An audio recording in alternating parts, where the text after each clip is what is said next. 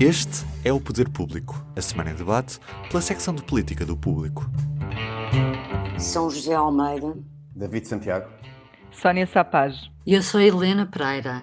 Estamos a gravar durante a manhã do dia 22 de dezembro, ainda a digerirmos as novas medidas de contenção anunciadas na terça uh, por António Costa como combate à Covid e também ainda no rescaldo do Congresso do PSD deste último fim de semana.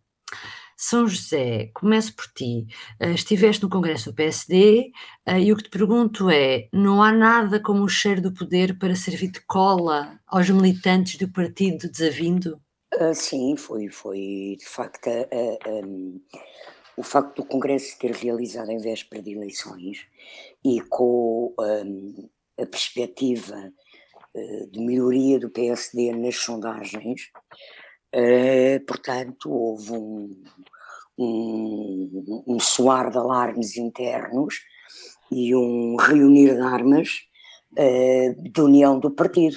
Houve um, até um número que melhor demonstra isso, um momento que melhor demonstra isso, é o momento em que uh, Luís Montenegro uh, sobe à tribuna, não é, do Congresso, ao palco, e hum, faz a sua intervenção e, e, e, em que fala na possibilidade da vitória e quer contribuir para, para essa vitória e, e, até acaba de uma forma muito inusitada, que é dizer um, Rui Rio uh, faz uh, António Costa o que me fizeste a mim e a Rangel. Exatamente, é? desafiou, é? exatamente. A eficácia que tens a vencer eleições internas prova essa eficácia. Eu achei, deixa-me só fazer esse comentário, eu achei tão comovente como realmente quando, quando o que está em causa é ganhar eleições e eles ficam Não, tão houve, eh, queridos eu, e simpáticos eu, eu, uns com pronto, os outros. Eu escrevi sobre isso, houve várias pessoas ali assim que eram apoiantes de Rangel e, e, e, e, de algumas figuras mesmo do pacismo, um, que foram lá claramente eh, marcar lugar e mostrar disponibilidade uh, para quando Rui Rio um dia Sim, tiver que escolher Sim.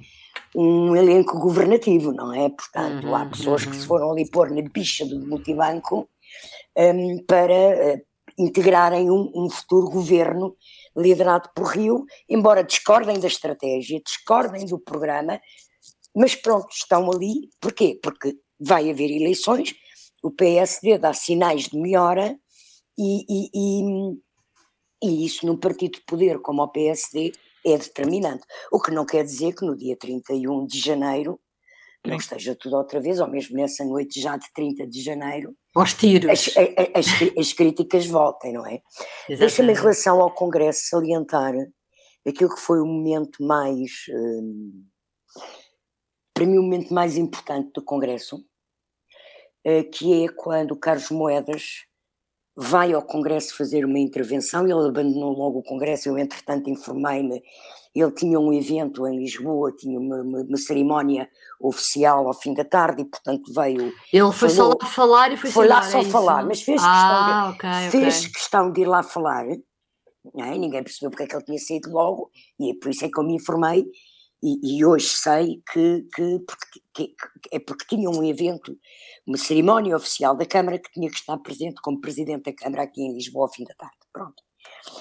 Mas o momento de, de moedas é um momento um, importante naquele congresso, porque não é só o facto dele ter sido eleito presidente da Câmara de Lisboa, que cria logo ali uma imagem uh, de agrado de partido, que o partido ia ouvir com agrado. Agora, ele é interrompido várias vezes por palmas, ele é aclamado no final de pé, como ninguém levou palmas ninguém foi assim aclamado. É a figura mais amada neste Não momento. é mais amada, não é isso, não, Helena, não. O Carlos Moedas fez uma intervenção de unidade do partido, com aquela frase que ele depois acaba a dizer: somos todos PSD, desenvolve um raciocínio e diz: somos todos, não somos nem Rangel, não somos Rio, somos todos PSD. E ele faz um discurso pedagógico como é que se ganham umas eleições, como é que ele explica o que é que fez em Lisboa para conseguir ganhar, para tentar ganhar, e faz uma intervenção de uma forma quer ao nível da oratória política, quer ao nível do carisma que transparece dali, que é inédita naquele congresso, é a única pessoa que fez que fez isso e demonstra eh, que Carlos Moedas tem todas as condições, mesmo de carisma, de oratória, de empolgamento de um congresso, de levar os militantes atrás, como mais ninguém tem naquele partido. Quer dizer, hoje está um líder, o líder foi reconfirmado, foi sufragado no Congresso, tem o partido a seus pés, até 30 de janeiro, mas no futuro, olha, parafraseando um ex-líder do, do PSD, está escrito nas estrelas que um dia Carlos Moedas vai lá. Vai ser líder, exatamente. Eu, eu acho curioso esta, a, a tua leitura assim quase uh, benevolente do, do Congresso, porque eu acho que aquilo também demonstrou muito claramente que o day after vai ser uma loucura se por acaso o Rio perde as eleições. Porque o que eu acho que eles deixaram ali muito claro foi: tu tens a obrigação de ganhar. Não há hipótese de Mas eu não estou a dizer e a responsabilidade vai ser só tua, porque nós todos estamos aqui, estamos contigo, demos sinais de união, que é diferente pois. de haver união. E eu acho que foi muito mais, uh, muito mais cáustico do que, uh, do que Não, ele, pareceu. Neste momento, até 30 de janeiro, eles vão estar calados e vão aparecer na campanha. Agora, depois é evidente, eu já disse aqui assim, não é? Há bocado, na própria noite de 30 de janeiro, podem começar novas críticas, ou vão começar, se Rio não ganha, Começam. Não, isto, isto foi mais um, um apelo, a, isto foi mais um, uma responsabilização do Rio, na, na minha leitura. Sim, foi do colocar uma grande pressão do que sobre propriamente o Rio, um congresso de união e de estamos todos com. Sim, claro, isso sim, acontece, sim, mas ficou muito claro. Claro que é uma unidade tática, não é? Sim, é, é óbvio é só, que é, é isso. É, é circunstancial para, para o caso de, ele ganha, para ele ganhar as eleições. Se não ganhar, desaparece. Uh, e isso Exatamente. ficou demonstrado pela, pelas votações para os órgãos internos, não é?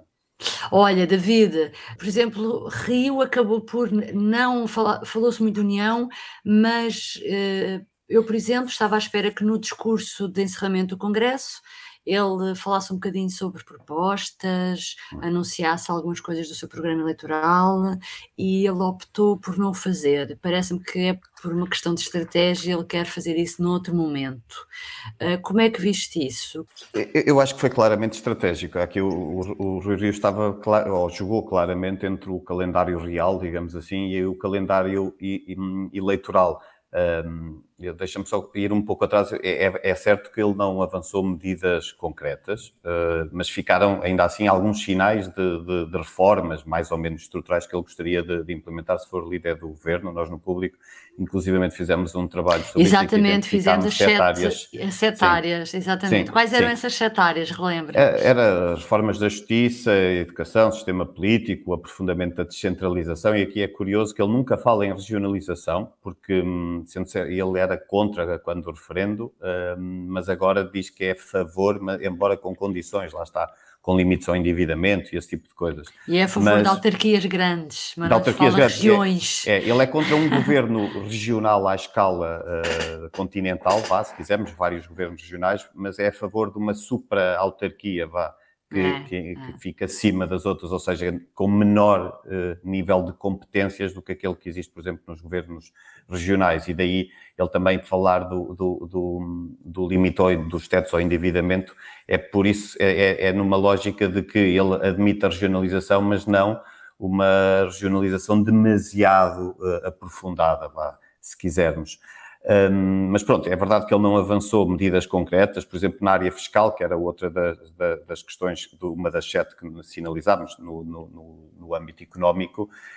Um, e, e, isto até é curioso, porque nós recordámos há cerca de dois anos, com, com o Miranda Sarmento, o, do trabalho produzido no Conselho Estratégico, foi apresentada uma reforma um, fiscal, se quisermos, com várias medidas de desagravamento de impostos, mas mesmo assim agora o Rui Rio o que também é natural porque há, houve a pandemia pelo meio e, e, tudo mais, mas de qualquer forma agora o, o Rio não se compromete com nenhuma medida mesmo a este nível, diz que é preciso conhecer a fundo a conjuntura macroeconómica. Sim, e nesse, e nesse um, fim de semana uh, David Justino deu uma entrevista ao Expresso em que também sobre a parte fiscal arrefecia um bocadinho os ânimos, não era? E dizia exatamente. também não se comprometer com nada, é, é verdade é, exatamente. que há aí um ajustamento nesse, nesse setor. É, eu acho que mais do que um ajustamento é um esperar para ver, e daí eu estar a dizer que ele joga aqui com o calendário real e o calendário eleitoral, porque ele se avançasse com propostas concretas já no Congresso, haveria tempo para a comunicação social e os, e os restantes partidos, do PS ao CDS, à IEL ao Chega, eh, a dissecar todas essas, eh, todas essas propostas, podia, e, e, o que poderia, eventualmente, até criar algum desgaste, por um lado, por outro lado, poderia também aqui retirar o efeito surpresa que Rui Rio estará a, a, a, querer guardar para janeiro, para aí sim começar a anunciar medidas, apresentar o programa eleitoral e ter tudo muito mais fresco na cabeça dos, dos eleitores que vão votar a, a, a 30 de janeiro. Portanto, eu acho que, que há aqui um objetivo, por um lado, de se proteger, eh, não, não, não, não, expor, não se expor demasiado e, e com muito tempo antes das eleições, porque isso poderia depois colocar-lhe vários obstáculos pelo caminho e até medidas que ele poderia ter que deixar cair, porventura. Mas, ó, David, eu, eu acho que o Rio, que nós não vamos ter surpresa nenhuma, ou seja, o Rio não vai dizer uma coisa diferente do que anda a dizer desde 2018. Essa expectativa, quer dizer, não é o tipo de líder político sim, que, sim. que eu penso que nos vai surpreender Uh, até porque eu gosto muito de, de, dizer sempre isso, não é? Que eu sou o que vocês veem, eu não sou mais. E, e, disse que não queria não destruir nada. Exatamente, e disse que não queria destruir nada, queria uh, recuperar, uh, pôr o país a andar para a frente, mas sem destruir, não é? Mas também por isso, eu acho que ele não terá assim, se calhar, um programa muito alargado de medidas e também não as quererá gastar já. Portanto, ele é terá é medidas muito circunscritas. Gestão da comunicação. É, gestão, gestão da, da comunicação também. Acho que é, é, é, ah. tudo isso junto, não é? Que o leva a fazer uhum, com que, uhum. a, a, esperar e a pôr aqui o pé no travão, ao contrário de outros partidos que já foram anunciando algumas medidas.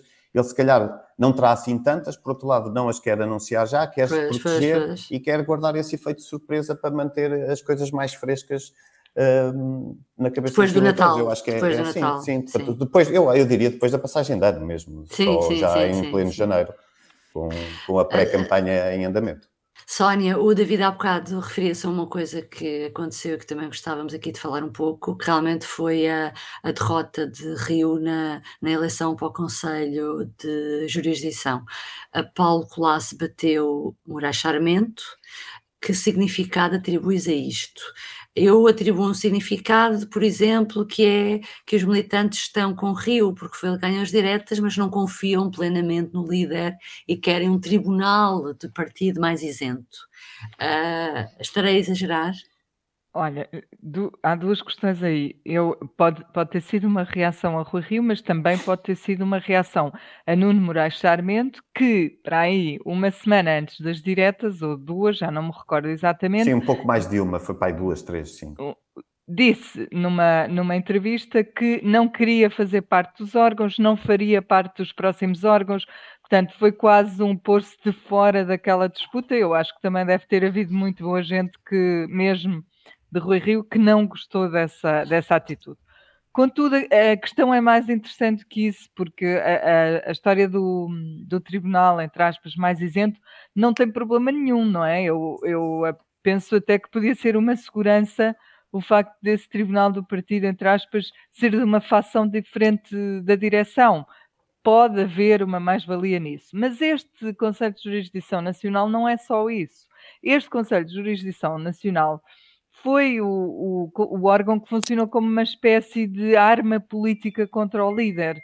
Contra o líder e quando e contra o líder parlamentar, contra Rui Rio e Adão Silva, que aceitou julgá-los num, num, processo que foi inédito, nunca tinha acontecido antes no, no PSD e não me recordo sequer noutro partido, em que eles foram uh, acusados e julgados internamente de não dar segura, uh, seguimento a uma moção do Congresso as moções dos congressos normalmente, e este agora não foi exceção, são todas aprovadas. E aquela em causa foi aprovada, recomendava que o Parlamento uh, fizesse um, propusesse, o PST no Parlamento propusesse um referendo à eutanásia, o que não aconteceu. eu disse recomendação, recomenda, mas o Paulo Colasso, que na altura já era líder do, do Conselho de Jurisdição Nacional, entendeu, perante a queixa de um militante, que aquilo não era uma recomendação, era uma obrigação.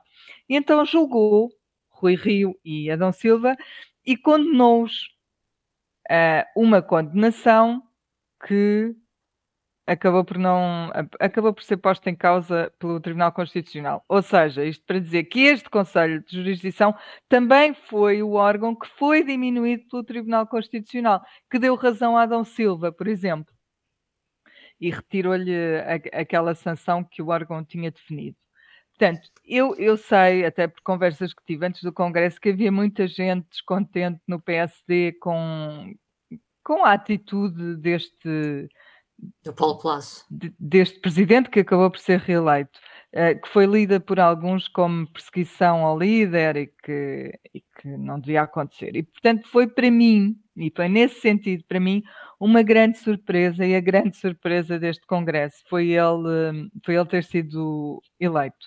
Eu não uhum. sei explicar um, a importância política disto, ou seja, o que, é que, o que é que está por trás, mas não acho que tenha sido uma casualidade, uma coincidência, e é um sinal, na sequência de que eu disse há bocado quando interrompi a São José, que é uma paz podre esta que nós temos no, no PSD. Mudando de assunto, São José, esta terça-feira, uh, António Costa anunciou um novo pacote de medidas para tentar atenuar o efeito da variante Omicron em Portugal. Costa endureceu as medidas com medo que janeiro atingisse um pico de casos e isso coincidisse com as eleições legislativas? Não creio que seja isso que esteja uh, na origem do endurecimento das medidas, até porque o pico que já estava previsto que vá acontecer é no final de dezembro. Só que, de facto, a aceleração de contaminações e os números que estão a ser atingidos estão já tão altos que deixar acontecer um fim de ano normal. O Natal já não é possível travar, tudo bem, eh, vai haver outra vez Natal, esperemos que as pessoas tenham bom senso e que não, e que não, não, não, não facilitem serem contaminadas e contaminarem outros. Mas hum, eu, eu, creio que era preciso mesmo fechar o fim do ano, aliás, aqui já há umas semanas, quando foram aprovadas as medidas no, no final de novembro, creio que foi 25 de novembro, na altura eu já disse aqui assim que ao Natal, de acordo com o que estava previsto do pico no final de dezembro, que até ao Natal era provável que as medidas fossem agravadas. E, e é manifesto que tinham que ser, não tem nada a ver com a campanha e não tem nada a ver com o dia 30 de janeiro, porque o caos que podia instalar-se e pode instalar-se é ainda em dezembro e início de janeiro, mais cedo até do que o ano passado. Uh, um, é evidente que nós vamos ter em janeiro uma campanha eleitoral que deve começar, creio que a 15. Um, vamos ter uma campanha eleitoral que vai ser manifestamente condicionada ainda uh, pelas regras de distanciamento e, e, e provavelmente com bastante menos uh, agenda do que é tradicional numas legislativas. Agora penso que estas medidas não têm, não, não são agora por causa do final de janeiro, não. São agora por causa do final de dezembro. E sobretudo por causa da passagem de ano, penso eu. Primeiro-Ministro Sónia disse que ia reforçar as medidas também de controle de fronteiras, mas aquilo que disse é o que já está em vigor. Relativamente aos hotéis, também é a mesma coisa, anunciou medidas que no fundo já existem, já era preciso teste para, para, para o alojamento local e para o hotel, e no fim da conferência de imprensa não aceitou responder a todas as perguntas dos órgãos de comunicação social, como costumava sempre fazer ao longo de todos estes, vamos em quase dois anos, não é? De, de, de, de conferências de imprensa. Achas que houve aqui algum tipo de, de eleitoralismo ou uma atitude pelo menos diferente da parte de Costa? Não, eu eleitoralismo no sentido que quis mostrar ou fazer parecer que estava a fazer uma coisa nova quando na realidade não estava, não acho. Acho até que, que o, o governo se mostrou um pouco diminuído nas, nas, restrições que pode implementar, o que é natural, porque estamos numa fase completamente diferente, não pode decretar confinamentos, não pode limitar a circulação, mesmo aquela medida de proibir os ajuntamentos na via pública com mais 10 pessoas, já está ali no limite, não...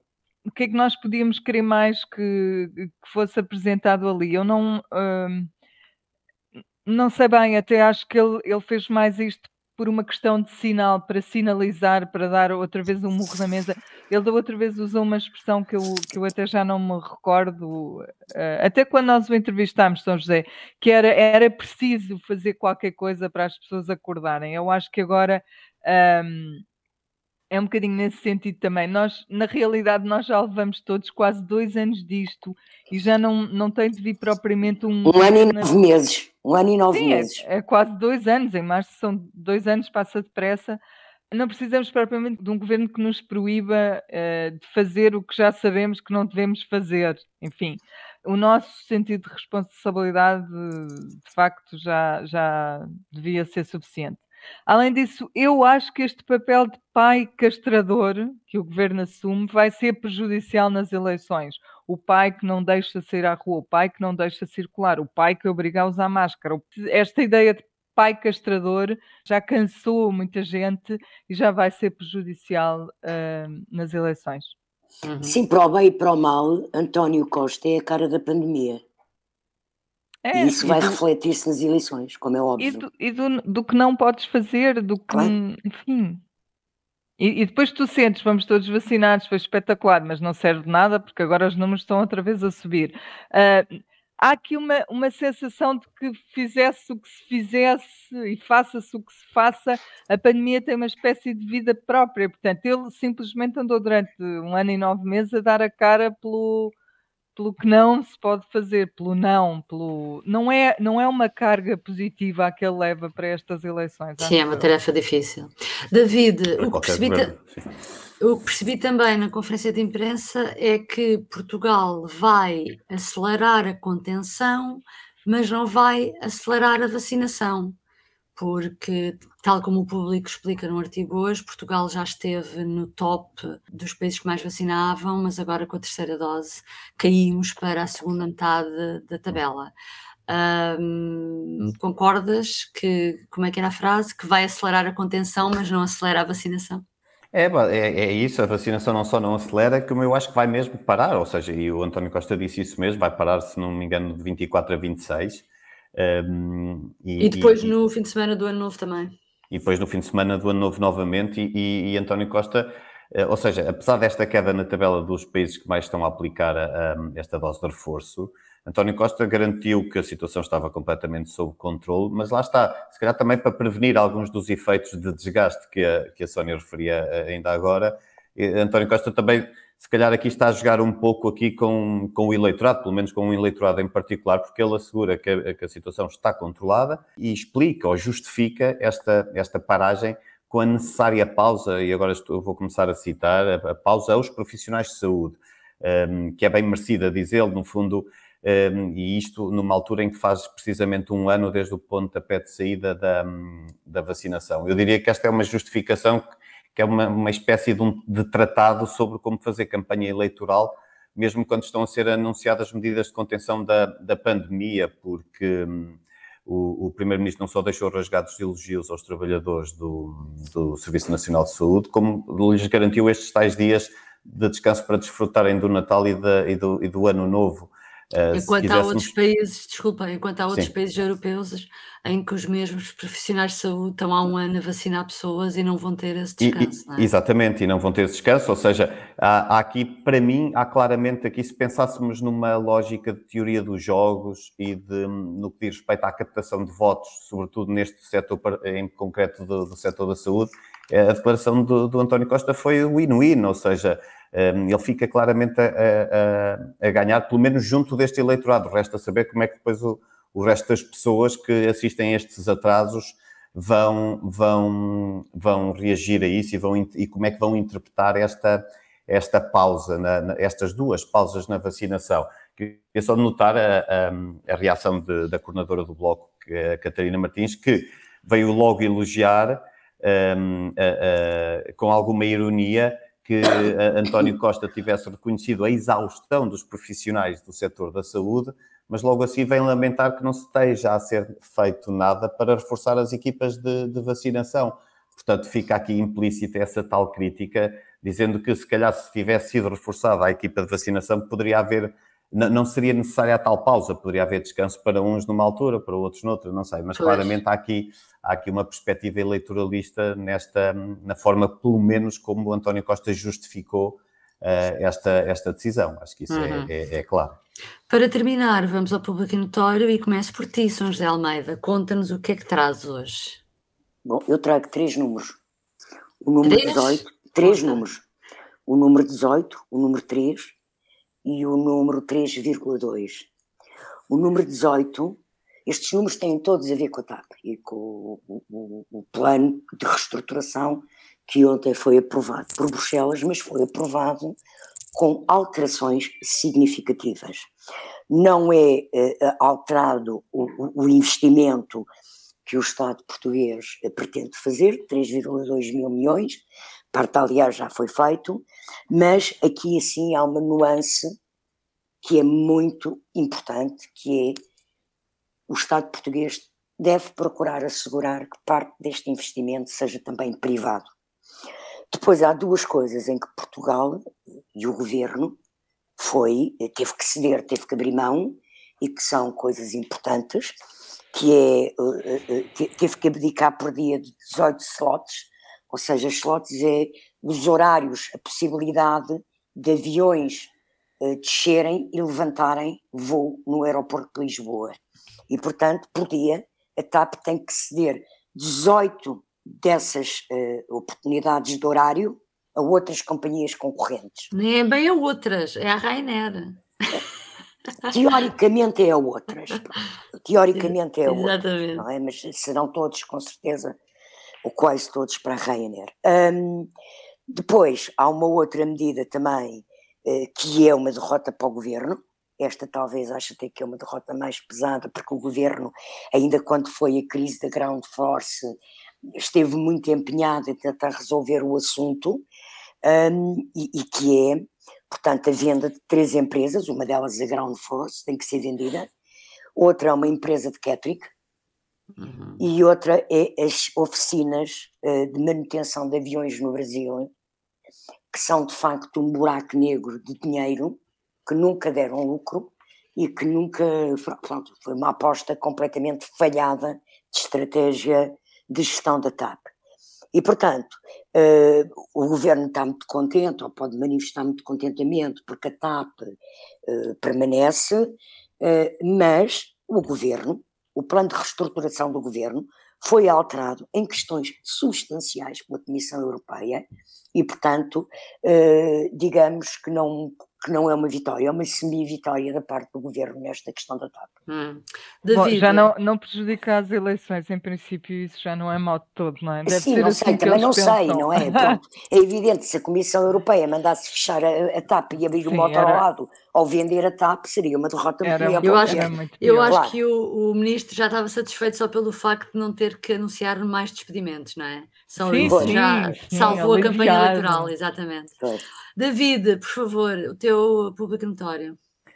Eu, eu, eu vou, vou, vou referir-me a uma notícia que saiu no, no, no Correio da Manhã e que, que, refere que hum, depois, no dia seguinte a ter apresentado a demissão, e é o dia em que deixa de ser Ministro uh, da Administração Interna, Eduardo Cabrita assinou um louvor em que destacava os serviços prestados pelos quatro motoristas que estiveram ao seu serviço no, no Ministério, incluindo uh, aquele que conduzia a viatura que atropelou mortalmente um trabalhador uh, da Brisa.